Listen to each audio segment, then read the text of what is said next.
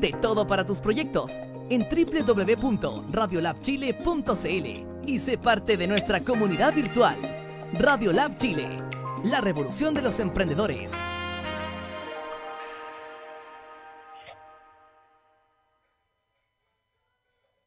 Somos lo que tu emprendimiento necesita. Un shot de motivación en Radiolab Chile, la radio de los emprendedores.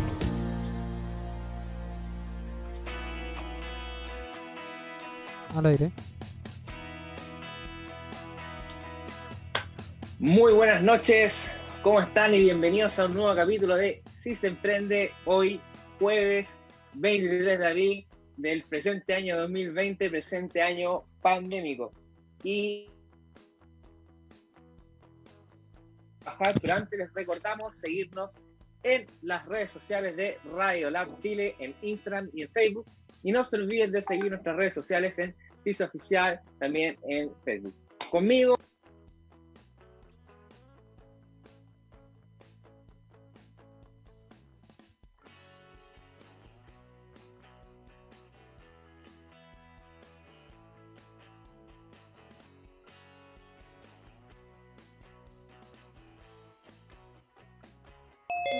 En Santiago, sé que por allá por el sur están con, están con lluvia, así que los saludo a todos. Em, para los que no me conocen, mi nombre es Bárbara Araya, soy Community Manager y hoy día tenemos, como dijo Eric, temas súper interesantes de los que vamos a tratar. Así que, ¿cómo estáis, Connie? Yo súper bien acá, relajada con la lluvia, estoy en modo relajada con la idea. qué bueno, qué bueno ver las chicas. Recuerden, los invitamos a todos a compartir este programa que es muy importante para que más emprendedores se puedan sumar y así obtener la información que necesitan. Bueno, Providencia. Mm, así que, se terminó la cuarentena. sí, se terminó la cuarentena, mi verdadero día de home office aquí con mi hijo. Y como bien dijo Connie, aquí, con la lluvia, tranquilo, con alto frío, así que qué mejor que acompañarlo, bueno, no ahora, pero sin duda que después de este programa una copita de vino. Chicas, ¿qué tal estuvo su fin de semana? A ver, Bárbara, pasó una semana completa, ¿qué hicieron? Ver. Bueno, en realidad con todo esto es como que no te das cuenta cuando es fin de semana, día de semana, eh, como que no, uno no analiza los días, ya las horas se pasan así como medias raras, así que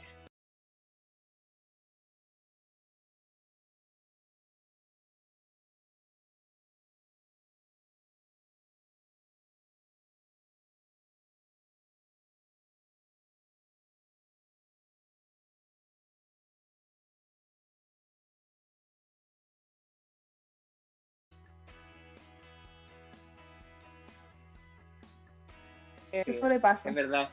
Se me ha olvidado que Connie vive en un periodo de cuarentena durante ocho años, así que no hay, problema, no hay absolutamente ah, ningún problema. Ya está en ese Chicos, bueno. Oye, espérame, ¿cómo ha sido tu, tu teletrabajo ahora que la realidad? porque Oye, estar sí, solo es súper fácil trabajar. quería, quería avanzar y ahora me estáis haciendo que retroceda. Ya, mira, fin de semana de mucha pena de mucha pega, de mucha pega, de mucha pega, de mucha pega. Eh, como estar a cargo del área comercial, los emprendedores saben que es algo tremendamente desafiante vender hoy día en tiempos de crisis. Es tremendamente desafiante estar en la situación que estamos, mantenernos cuerdos psicológicamente y también de alguna manera, eh, digamos, eh, tecnológicamente saludables. Y es parte de lo que nosotros vamos a hablar en este programa, pues precisamente Hoy día queremos situarnos en el contexto de las pymes. Vamos a hablar acerca de lo que es la ley de protección del empleo. Lo segundo, acerca de este famoso salvataje hacia las pymes. Pero antes de pasar a eso, primero el tema de la contingencia. Hoy día hay que centrarnos en la dificultad que se ha vivido respecto al, tema de las pymes, porque en particularmente Chile nosotros la venimos sufriendo desde octubre del año pasado. Así que, torre control, aquí Connie, por favor, ¿me puedes decir cuál fue el escenario en 2019 algunos números, ¿eh? sí, pues mira, antes de todo esto que pasó, eh, los emprendimientos más rentables eran los presenciales, pues. eh, por ejemplo, el sector gastronómico, el rubro turístico, eh, el cuidado personal, entretención, tecnología, todo eso. Oye, eso, eso no sé si vieron a propósito, oye, espérate, Bárbara, espérate. Mira. Todo, todo, todo. No, sé si, no sé si viste, es que se me ocurrió, porque hay una noticia súper buena recientemente, que están creando unos acrílicos uno acrílico en, en, los restaurantes, para que la gente, los colocan en la mitad del restaurante y la gente puede comer sin tener que interactuar. O sea, tremenda medida, porque de verdad hoy día el tema del aislamiento es todo un negocio. Eso quiere decir, hoy lo estaba viendo también en eso mismo, en el tema de los cowork que se han reinventado con este tema de poder poner el aislamiento social. Oye, que, ese tema. Pero hay que hablar iba a comentar, A ver. Iba a comentar que, bueno, como lo, que decía Connie recién, con respecto al tema de, de, los rubros que se han visto como más dañados, eh, han sido efectivamente uno de los, de los más dañados ha sido el tema del turismo, ¿ya? Eh, la parte hotelera, o sea, sobre todo, por ejemplo, en el norte y en el sur estaban acostumbrados a recibir turistas extranjeros, gente que venía a conocer como estas maravillas que tenemos del mundo o, lugares más extremos, y hoy día lamentablemente eso ya no existe. Eh, por, desde el estallido que empezó a reducir un poco y después ya con esto de la pandemia ya no hay, no hay viajes, no hay vuelos, los aeropuertos están cerrados, entonces estos rubros se han visto realmente afectados. Hay empresas incluso que, que han quebrado. Exactamente. Bueno, yo pude viajar en bus, o sea, si usted está dispuesto, no es por hacer publicidad, pero si usted está dispuesto a viajar en bus, la verdad tiene que controlarse por lo menos 6 o 7 veces la temperatura. Yo mientras viajaba en bus pensaba, decía, hoy, como que me tomaba la temperatura en Talca y después en Chillán. Y pensaba yo, chuta, la diferencia, la probabilidad que me contagie desde Talca a Chillán, decía yo, de verdad será lo suficientemente alta. como, como, como no tapar. Pero podéis, en, un par de horas empezar a presentar síntomas, pues. Sí, pues, no sé, o sea, están autos, no se puede. Connie, a ver, danos los datos duros, danos los datos duros. ¿Cuántas? Sí, como, como decía Bárbara, estas quebraron, de hecho el 22% de estas empresas quebró y la creación de nuevas pymes fue un 19%. Bajo caleta. Es un tremendo, tremendo número, considerando que anualmente se creaban aproximadamente entre 140.000, entre 100.000 pymes anualmente, entender que de todas esas que están creadas, el 22% derechamente quebró en el periodo de la contingencia. O sea, actualmente hay que entender cuántas más van a, van a, van a quedar en el camino. ¿Por qué? Mm. Porque muchas empresas también se acogieron, bueno, algunas más, digamos, más prácticas dijeron, ¿sabes qué? Cierro la cortina y me voy. Y otras empresas, porque derechamente empresas grandes, solamente se acogieron a la ley de protección del empleo. Oye, en, ese punto te quería comentar algo, Connie. ¿Cuáles eran, los, ¿cuáles eran los rubros que más vendían anteriormente? Eh, Para que recordemos. Poblado de entretención, eh, sector gastronómico, el, el hotelero, también tecnología, cuidado personal, todo eso eran el pic de venta antes del estallido. Perfecto. Fíjense en esos rubros. Esos son precisamente los rubros que se van a tener que reinventar, entendiendo esta política de confinamiento. Y en esa línea, Bárbara, que es la community manager, nos va a iluminar acerca de las redes sociales. Pero antes, la estadística. Connie, dime tú, ¿cuántas pymes están hoy día en las redes sociales? Al menos 5 de cada 10 pymes se encuentran en redes sociales, porque estas cumplen un factor importante en, los negocios. De hecho, Facebook lidera uno de ellos. Ah, ¿y cuánto es el porcentaje de pymes versus empresas que existen en Chile? El porcentaje es 84% más o menos. O sea, realmente nosotros estamos más llenos de pymes que de empresas. Bárbara, cuéntanos entonces, ¿Qué tenemos? ¿Por qué? ¿Qué opinas tú de que solamente 5 de cada 10 pymes estén en redes sociales? ¿Qué pasa con el resto? ¿Qué pasa, qué, pasa con el tema de las redes sociales? Digámosle la verdad a la gente de cuáles son el lado oscuro detrás de las redes sociales. ¿Cuáles son sus ventajas? Sí, ¿cuáles son sus desventajas? Sí, así oscuro, vamos. Bueno, partiendo de que hay muchas eh, pymes que en realidad veían un poco innecesario este tema de poder tener presencia online, sobre todo eh, rubros como los que hablaba Connie, que se trabajaban muy de forma presencial. O sea, por ejemplo, la, la parte eh, de todo el cuidado personal, no sé, peluquerías, manicure y todo esto, lo único que hacían era poder publicar sus trabajos en un fondo como de, de hacerme promoción de que yo trabajo bien, de hacerme promoción de que yo tenía un antes el pelo y ahora lo tengo un después, algo así.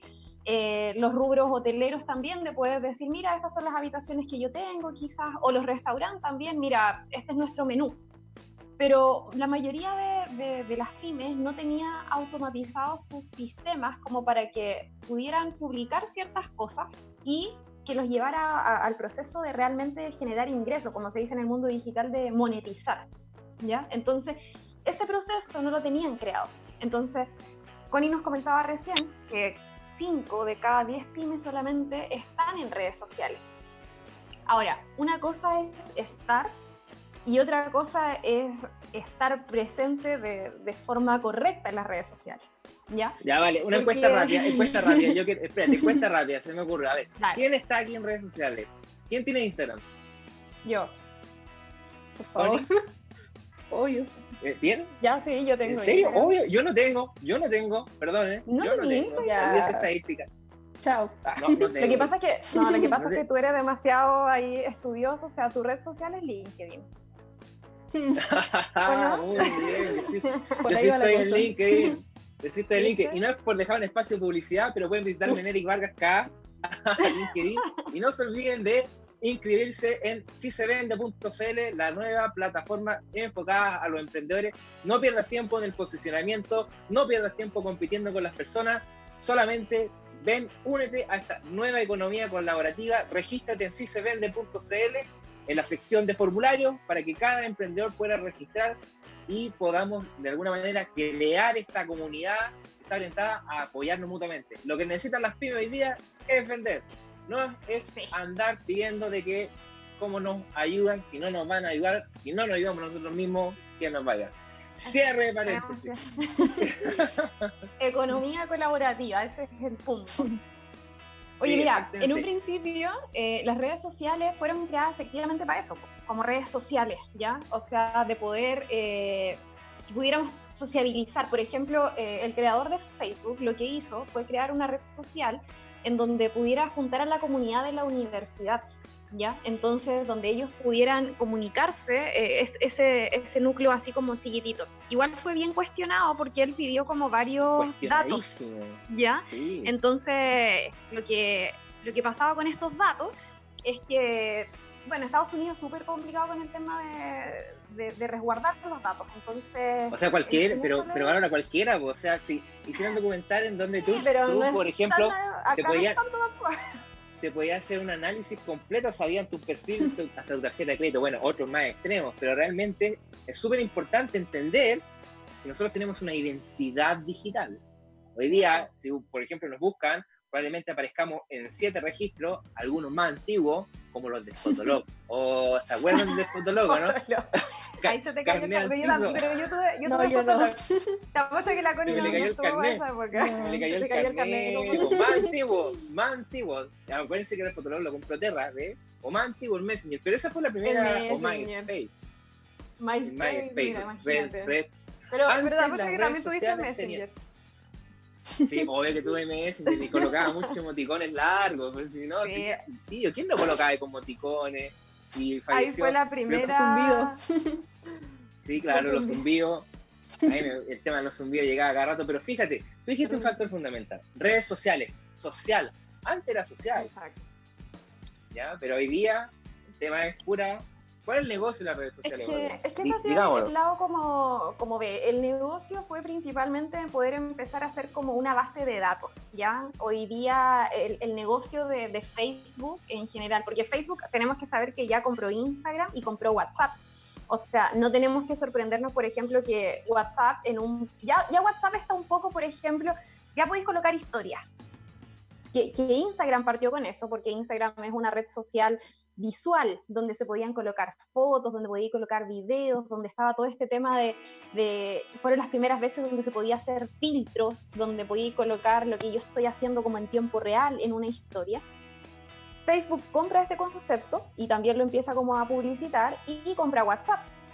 Y en WhatsApp hoy día se pueden ver historias, o sea, se está, todo esto no nos va a extrañar que de repente ya WhatsApp podamos empezar a hacer, o sea, publicidad. De hecho, está WhatsApp Business que ya te permite hacer un catálogo, que ya te permite colocar tu perfil de empresa, ¿ya? Porque ahí está como el negocio.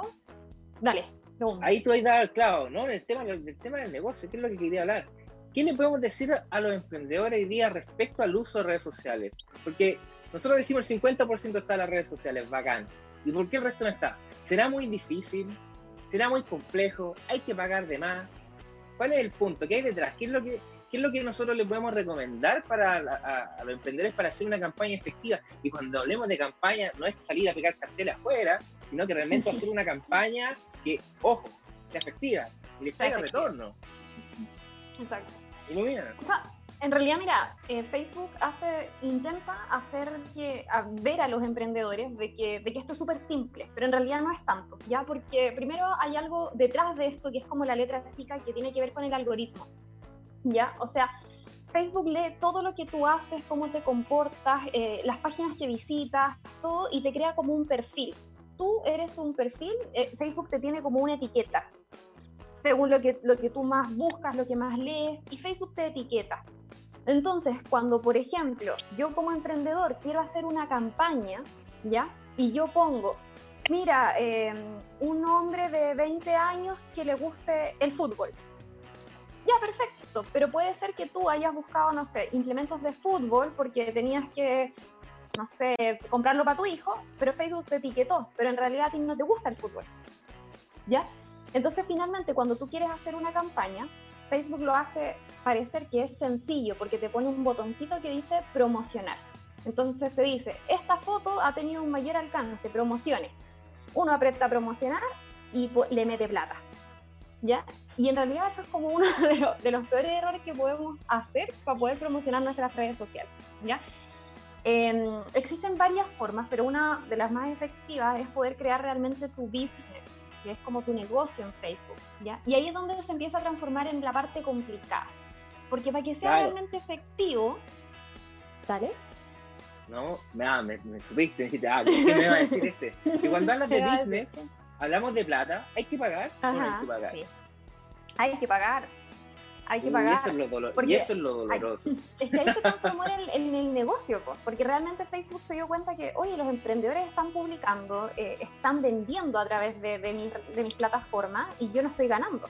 Entonces hoy día todo lo que yo publique como objetos, como cosas, yo ya no te lo voy a mostrar gratis. ¿Ya? Sobre todo, ya, ya no existe este que yo pueda publicar una foto y, y Facebook te va a mostrar a mucha gente, ¿no? ¿Por qué? Porque ya el algoritmo lo bajó. O sea, cada vez que tú publicas un producto, te, te, saca, no te muestra. Entonces, ¿y por qué no te muestra? ¿Por qué? Porque tú no le estás pagando. Entonces, hoy día lo que quiere Facebook, lo que quiere Instagram, es que tú le metas plata. Y como la mayoría de las personas no sabe hacer campañas reales, mete plata, mete plata, mete plata, y, y en realidad no le llega gente. ¿Ya? Entonces, porque porque también, o sea, es como que no, mire, haga promocionar y listo. No, tampoco es tan así. Entonces, ese con, platita, con, platita baila el mono. Baila, platita baila el mono, ¿no? hay que echarle, como, como, dijo este, el hermano de Piñera, hay que echarle plata al Mercedes. sí, claro, No, la cuestión no, no funciona. Acá está el ejemplo al Mercedes, pues puede así, no sé, pues, cualquier auto. Claro, no. es que efectivamente con platita baila el mono, o sea, eh, Facebook se dio cuenta de eso. O sea, por eso ya dejaron de ser redes sociales y ya no, y ya no, no, o sea, no es, nos venden como la promesa, no, las redes sociales, ya dejaron de ser redes sociales, ahora son redes comerciales. Pero las personas realmente siempre que han se, sido. siempre han sido redes comerciales. Las sí, personas que realmente siempre han sido redes comerciales. sí. Ay, con el, con el retorno un poco desfasado. Aló, aló, aló, aló, ahí, sí, estamos full. ahora mira, sí, ahora sí respecto al tema de las redes sociales, quiero cerrar una, quiero cerrar una idea porque, eh, tú sabes, crítico, ácido. ¿Cuál es el punto? El punto es que nosotros mismos estamos en redes sociales, pero estamos porque nos gusta estar nomás, porque hay que estar ahí presente. ¿Por qué? Por un tema de motores de búsqueda. Pero realmente entender que si nosotros más plata le echamos al tema, vamos a llegar a más alcance ok, tú vas a llegar a más personas, perfecto, pero no te va a asegurar el tema de concretar, de concretar esa vez. Porque hay otros factores. Entonces, ¿qué es lo que pasa? La gente, el emprendedor, nosotros mismos somos emprendedores. Vamos a la dimensión de que, ok, vamos a hacer un curso de marketing digital, vamos a tener quizá el tiempo de, ahora de estudiar, no sé, cuatro años marketing. Ya, y, ya, tenemos las lucas. Ya, ok, tengamos las lucas. Vamos a pagar por el conocimiento. Y después aplicarlo. Entonces, realmente, eh, las redes sociales, una de las cosas importantes es que no son seguras de cara a la transacción. Eso es lo más importante. Es como, fíjense que el único que de alguna manera pudo resolver un poco mejor esto es Mercado Libre, pero Mercado Libre te cobra, te, saca un pedazo importante, te, saca un pedazo importante. Entonces, entender que la gente de Facebook, cualquier persona te puede contactar. Oye, véndeme un iPhone, oye, véndeme esto, y te contactan. Tanto para el comprador como para el vendedor puede ser también un problema. Mismo caso que con Instagram, nada te asegura nada pero ellos se aseguran de, que el producto llegue. Listo, el producto le llegó a las personas, pero después lo importante es concretar la venta. Y tenemos lo que es Mercado Libre, que lo que genera Mercado Libre es que de alguna manera te deja un nivel de seguridad respecto a la venta, pero te cobra la comisión.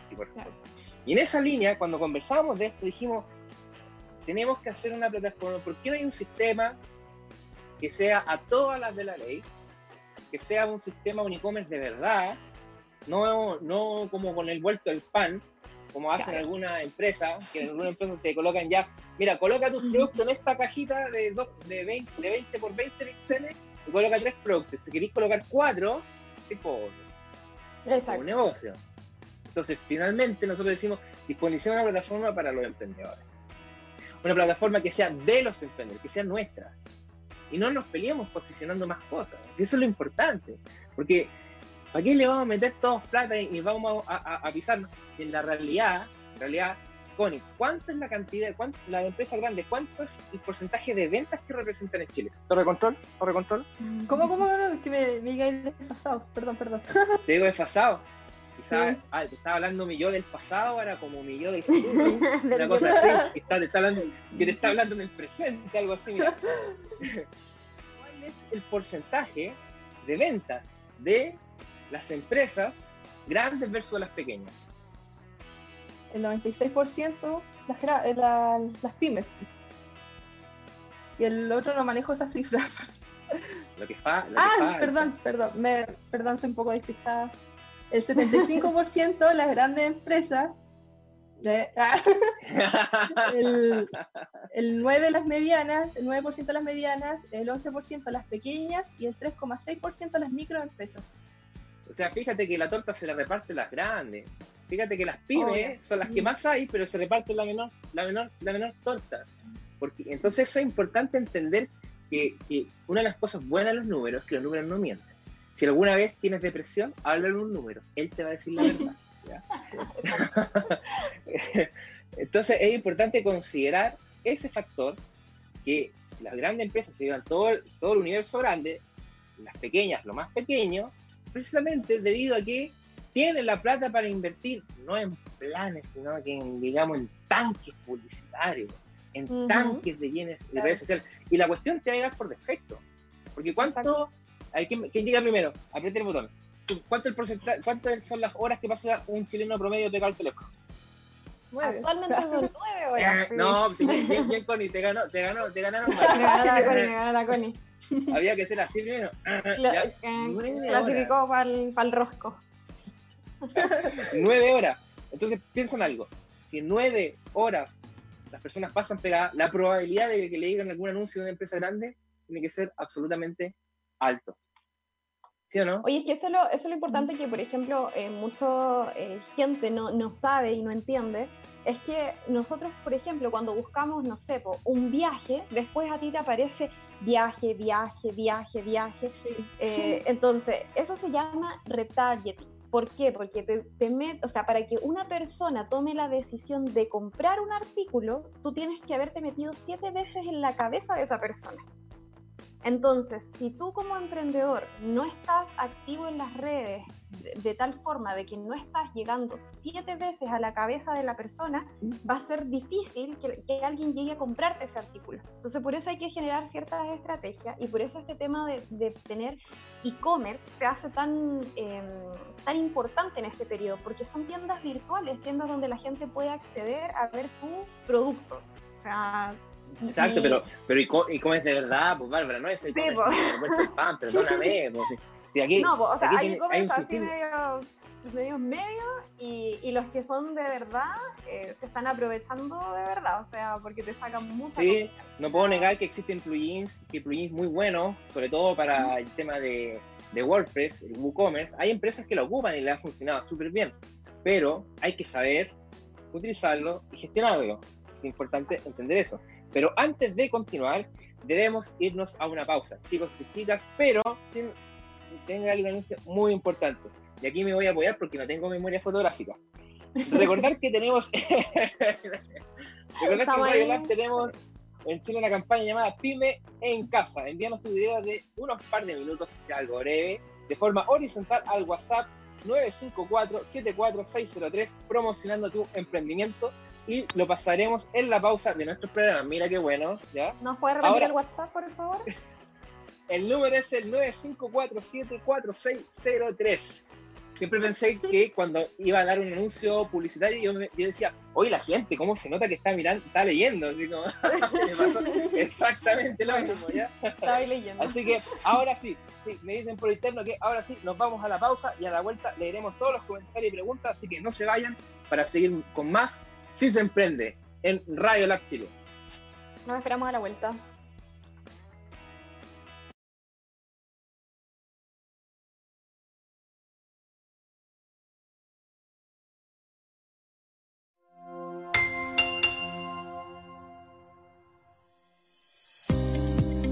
Plan de Acción Coronavirus. ¿Qué hacer para prevenir el coronavirus? Lávese frecuentemente las manos con agua y jabón o utilice gel de alcohol. Al toser o estornudar, cubra boca y nariz con pañuelos desechables y elimínelos. Evite tocar o acercarse a personas con infecciones respiratorias. Infórmese en minsal.cl o llamando a Salud Responde al 600 360 7777.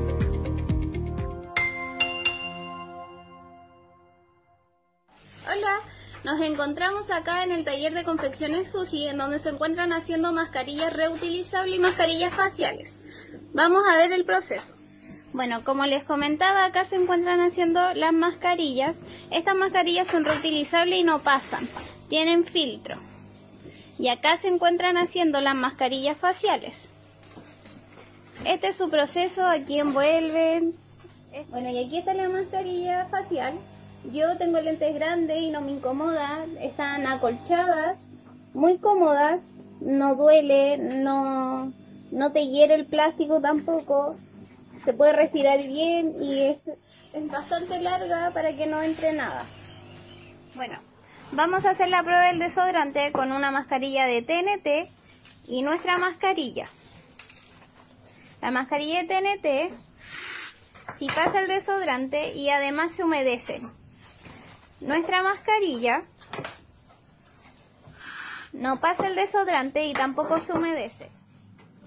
Bueno, y esta es la mascarilla facial, que es acolchada, cubre completamente la cara, es súper cómoda tiene un espacio suficiente para poder respirar. Esta mascarilla se puede usar con lentes ópticos, lentes de seguridad.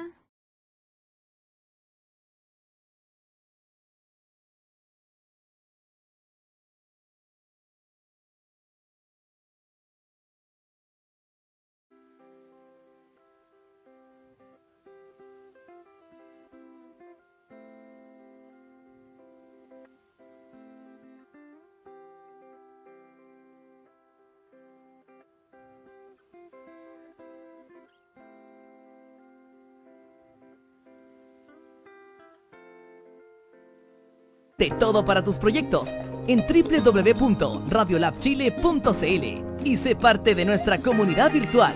Radiolab Chile, la revolución de los emprendedores.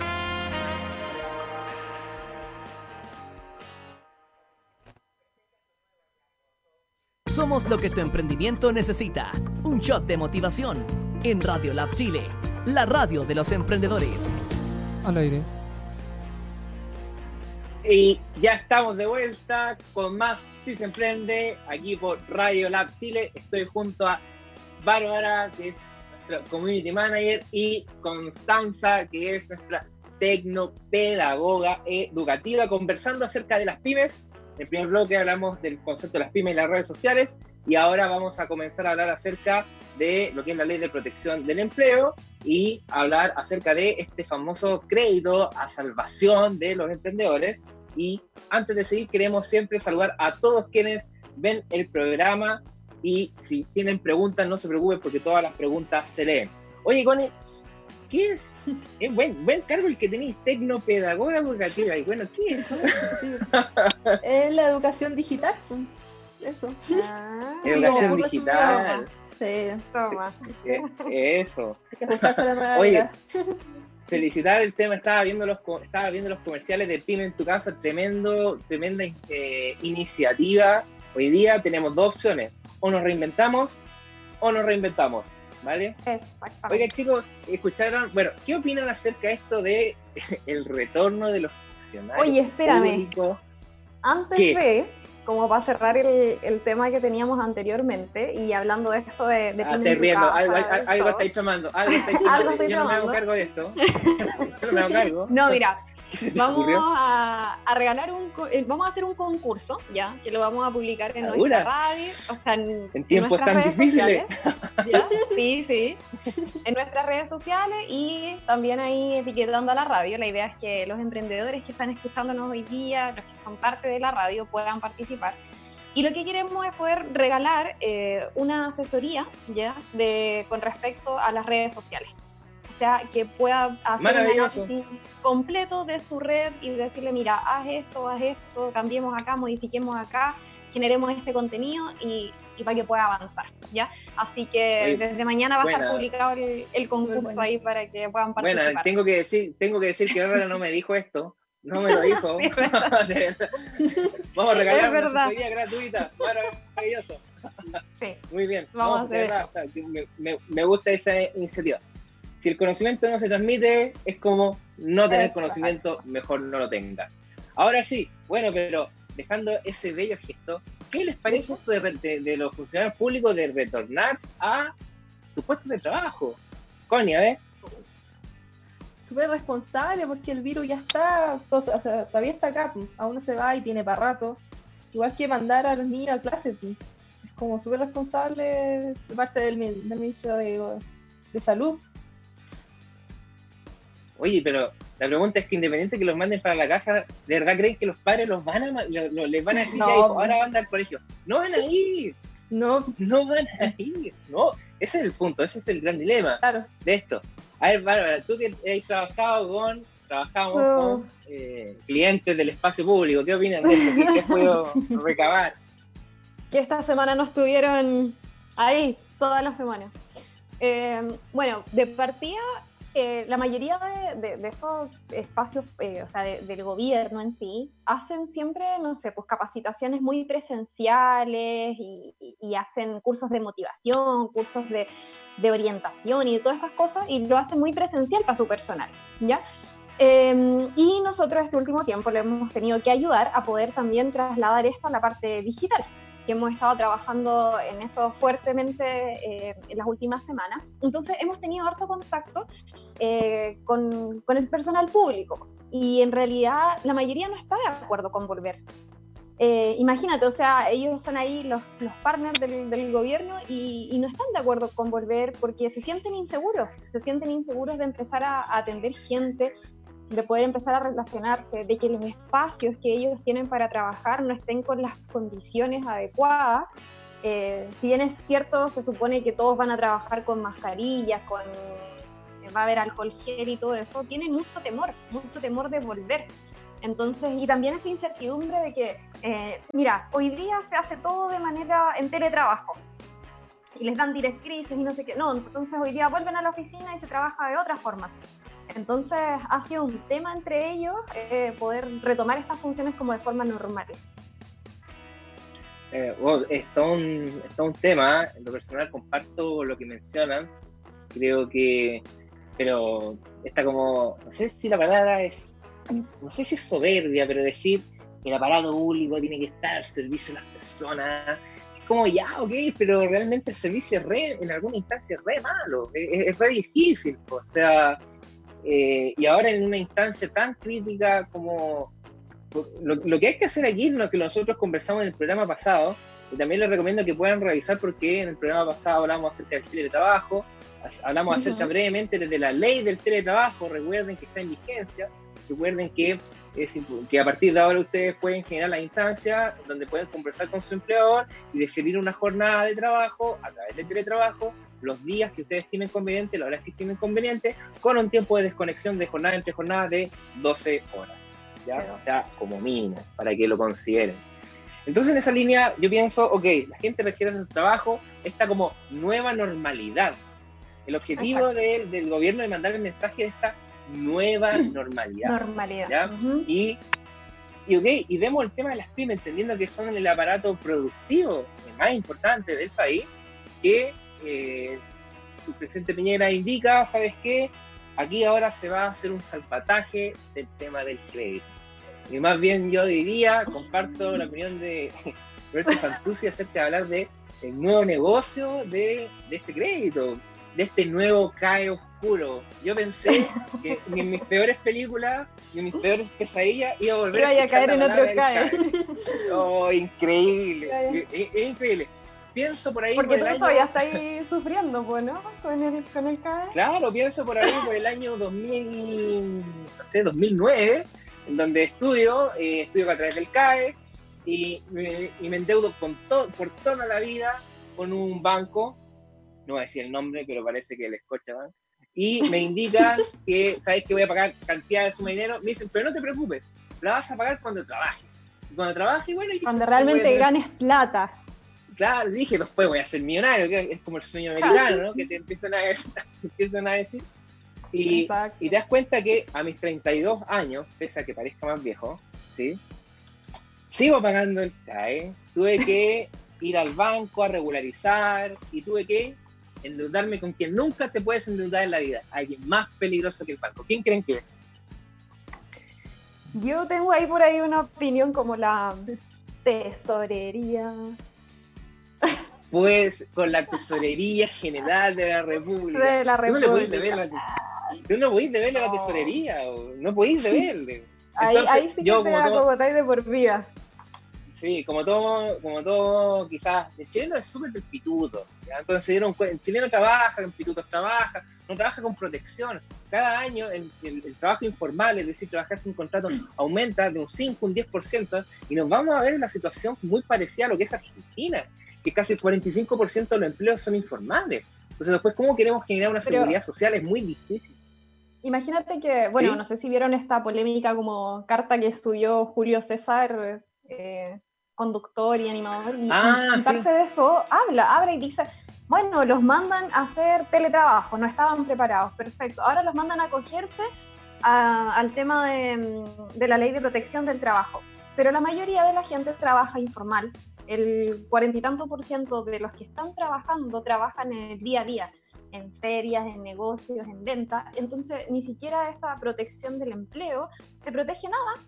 Y mucha gente gana, por ejemplo, por comisiones o gana eh, por propinas. Entonces, ¿qué pasa? Que el sueldo base son 150 lucas, 160. Y el resto te lo pagan en una boleta o te lo pagaron en una propina así nomás. Entonces, vaya a ir ahora al, a, sacar tu, tu, el tema del empleo, o sea, del, del ¿cómo se llama? ayúdame, del subsidio del empleo. La ley de protección del, empleo. ¿Sí? La ley de protección Entonces, del empleo, sí. Claro, va a ir a sacar esos fondos. La ley de protección. De, de la nos va a ir a sacar y es el 70% de esas 150 lucas o es el 70% de 300 mil pesos. O sea... No, sí, es súper es súper precario y hoy día se entiende, la gente quiere sacar sus ahorros, pero se dan cuenta que la gente no tiene ahorros. ¿Por qué? Porque es informal.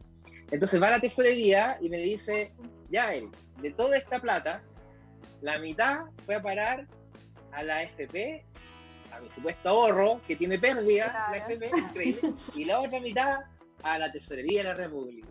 Y me quedé sin ningún porcentaje de devolución de impuestos. Ustedes dirán, pero, pero a ti se te ocurre endeudarte, pues.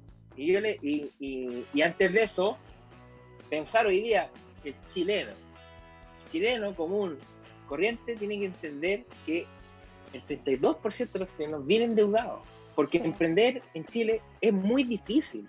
Más allá del papeleo, eso, esas gestiones son muy positivas, porque antes formar una empresa era realmente complicado. Ahora en empresa en un día, empresa, empresa, en un día.cl es bastante más, más cómodo. Pero es muy difícil emprender en términos generales. ¿Por qué? Porque se requiere una inversión. Entonces, cuando tú, tú tienes posibilidad de invertir, cuando eres muy joven y eres más arriesgado, bueno, en mi caso, tú vas y pides un crédito al banco. Y vas, pides el crédito, formas tu negocio, quiebras. Y te vas con una deuda que va disminuyendo tu liquidez. Después te empiezas a trabajar para eso. Después intentas emprender por segunda vez, porque hay gente que, la verdad, los que emprendemos, no nos, somos como, no nos damos por vencidos. claro, somos como almas medio libres, somos como, la verdad, una especie de, como de aventurero del riesgo.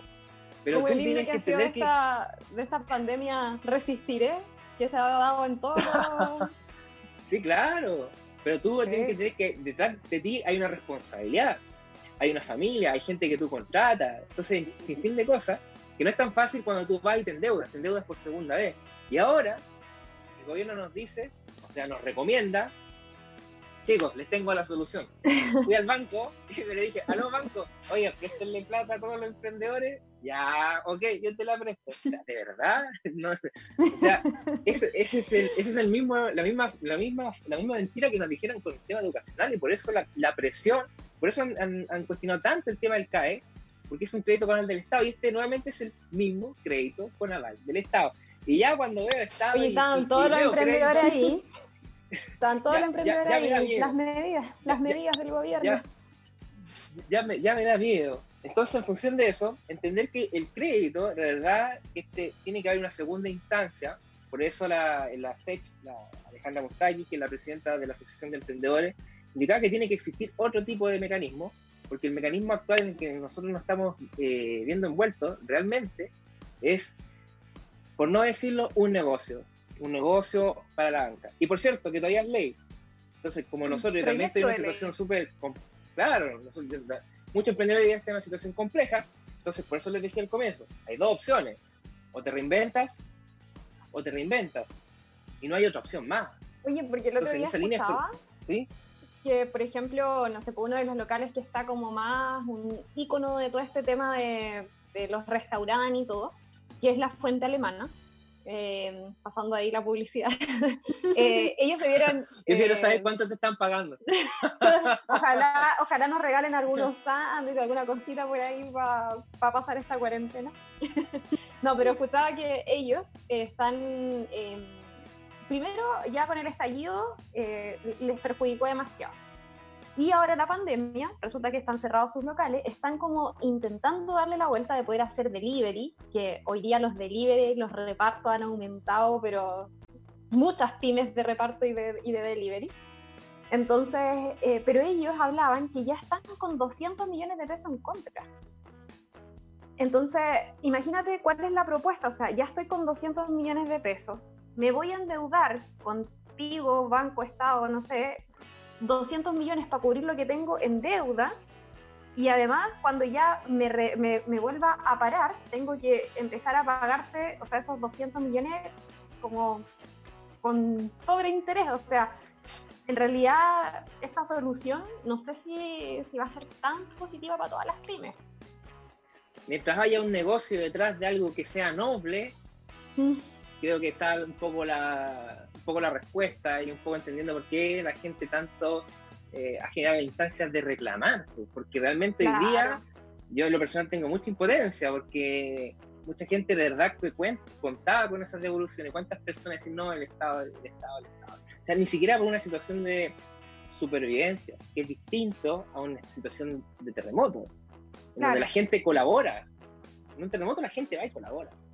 Pero en una situación como esta, la gente tiene que sobrevivir y sobrevivir es un, aspecto quizá, no quizá, más, sin duda, individualista. Entonces es increíble cómo estas empresas grandes han tenido que adaptar a la famosa ley de protección del empleo. Bueno, para los que no saben qué es lo que hace la ley de, la ley de protección del empleo, de alguna manera es como que te asegura el empleo futuro, ¿ya?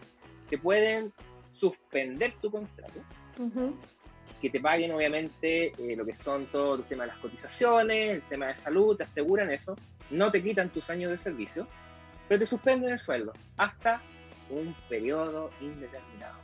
¿ya? A nuevo aviso. Y, y realmente uno piensa en este escenario y dice, protección del empleo, pero realmente es protección al empleo, pero no a la persona. Y tú miras, ¿por qué? Porque una persona que tiene 10 años de servicio y que quizás contaba con toda esa, esa plata cuando ya saliera de la empresa, no la va a tener. Hay gente que quizás necesitaba generar la desvinculación para que se les pague.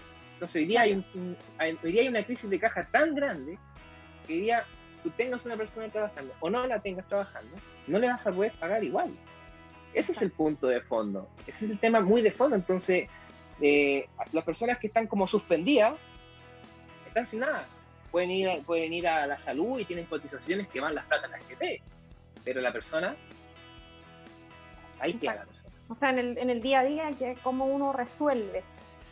Exacto. Entonces, nosotros le colocamos al segundo tema los desafíos para enfrentar, para vender en temas digitales. Bárbara, ¿cuál es, crees tú el principal desafío que hoy día tenemos? Vendiendo, entender que Hoy día lo que nosotros necesitamos es vender y se puede vender, si no es que no se pueda. Tú mismo lo has dicho, delivery, negocio. Exacto. El retail, repuntando, negocio. E-commerce, negocio. Esa es la nueva forma de economía y nosotros en la humanidad hemos pasado tantos vaivenes económicos que este es uno más. A nosotros como generación nos tocó y ya está. ¿Qué hacemos, verdad? ¿Cuáles son los desafíos? Principal desafío para vender en la era digital. Bueno, o sea, como te decía, los principales desafíos que hoy día presentan las pymes eh, es esto, la falta de, un poco de conocimiento en el mundo digital, ¿ya? De poder, la mayoría somos, o sea, estamos como catalogados como lo que hemos hablado en otros programas anteriormente, analfabetos digitales. Entonces, eso restringe mucho, ¿ya? Restringe mucho de poder llegar a concretar ciertas eh, ventas. Entonces, esos son como el principal desafío es, la exposición, es cómo yo me posiciono, es cómo yo estoy presente. Entonces, eh, mira, una de las cosas que, a mí más me, ha encantado de lo que estamos haciendo con esto de, Sí se vende, por el área que yo estoy, es el tema del posicionamiento, ¿ya? Eh, cuando nosotros queremos estar, o sea, queremos vender un producto, necesitamos que la gente nos vea, nos vea constantemente, lo que yo hablaba del retargeting, o sea, que, que la gente me vea 5, 6, 7 veces para que decida comprar mi producto. Pero si yo no estoy capacitado para poder tener ese nivel de exposición, entonces nadie me va a comprar. Por lo tanto, ¿cómo logro ese nivel de exposición? Entonces, por eso nosotros lo que hemos ido pensando y lo que hemos ido trabajando en este proyecto tiene que ver con eso, con ayudar a las pymes en este periodo a que ese nivel de exposición sea alto, a que ese nivel de exposición y, trabajar sobre ese concepto de economía colaborativa, o sea, todos nos vamos a colaborar para yo mostrarte, tú me muestras, eh, hay una plataforma donde nos vamos a ver. Vosotros nos mostráis. Vosotros nos mostráis. Hoy me iba súper mal en castellano en esa parte. ¿Ah? Castellano, ¿cacha? Oh, abuela, ¿cuántos años tenías? no, te faltó decir el lenguas. El lenguas.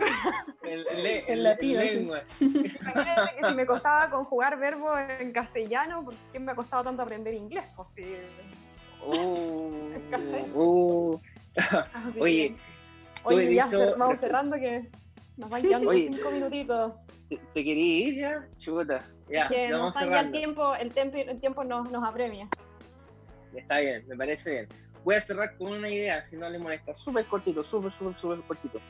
Le voy a dar un, libro. Ah, no, no, no, le quiero poner latero.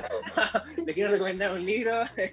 no, qué latero. Un libro. Eh, ¿ah? decirle que para la empresa hoy día tienen que sumarse al desafío de lo digital. No todo se tiene que digitalizar, pero sí tienen que entender cuál es el lenguaje de lo digital. El tema digital, la venta, es a través de la asesoría. Cuanto más sepas tú de tecnología, más tranquilidad le vas a dar al cliente. Mientras más sepas tú del producto, más, más tranquilidad le vas a dar al cliente. Pero hay algo que nunca se va a perder en periodos remotos y no remotos, que es la interacción, que es el servicio hacia los clientes. El tema hoy día de la inmediatez cobra total factor decidor sobre una venta y otra. Pero el tema de lo que va a ser el e-commerce, la venta de esa forma. Fíjense que Rappi, pedidos ya, perdón, ya está pensando en hacer un supermercado propio. Dijo, ¿para qué voy a ir a un super a trasladar cosas? Mejor hago mi propio supermercado para ir a entregarle a la gente. Se trata de reinventar. Oye, ¿viste en Colombia ahí estos robots que andan, que tú me mandaste? Que andan repartiendo las cosas ahí en... Si se va a hacer, si ya no, no, sí, por lo menos dos, tres años ya no, ya no, ya no vamos a sentir esa, esa cosa como ese toque. bueno, chicos, estamos llegando al final del programa, ¿ya? Y hemos tenido claramente una grata conversación. En lo personal, yo espero que lo hayan disfrutado. ¿Lo disfrutaste, Bárbara? Yo lo disfruté mucho, la verdad. Se me hizo cortito el tiempo. No quiero sonar, no quiero sonar impositivo, Connie, ¿lo disfrutaste? ¿No estás ahí? ¿Torre de control? ¿Torre de control? Sí, Caleta. Que a mí me gusta escuchar, por eso siempre estoy calladita. Ah, con nosotros estuvieron, no se olviden, Bárbara, nuestra community manager, Constanza, que es nuestra tecnopedagoga educativa, ya lo explicó, así que si no saben lo que significa, la próxima semana lo volvemos a explicar. No se olviden y recordarles que pueden volver a ver este programa en nuestro fanpage de la Radio Lab o también en YouTube y pueden escucharlo en Spotify en formato podcast. Nunca dejen, nunca dejen de escuchar los podcasts porque son muy buenos. Así que también les digo que les recuerdo que no se esperen de, la, de nuestra sintonía porque ya viene, o no sé si viene otro programa, ¿viene otro programa o no? ¿Torre de control? No, no viene otro programa, así que les agradecemos a nuestro, te agradezco Connie, te mando un abrazo, espero poder verte el próximo semana o esta semana cuando te mejore, Bárbara, espero verte, ojalá antes que se acabe el mundo, así que les mando un abrazo. antes que lo Muchas gracias a la Radio Lab Chile, muchas gracias, un abrazo, chao, chao. Chao.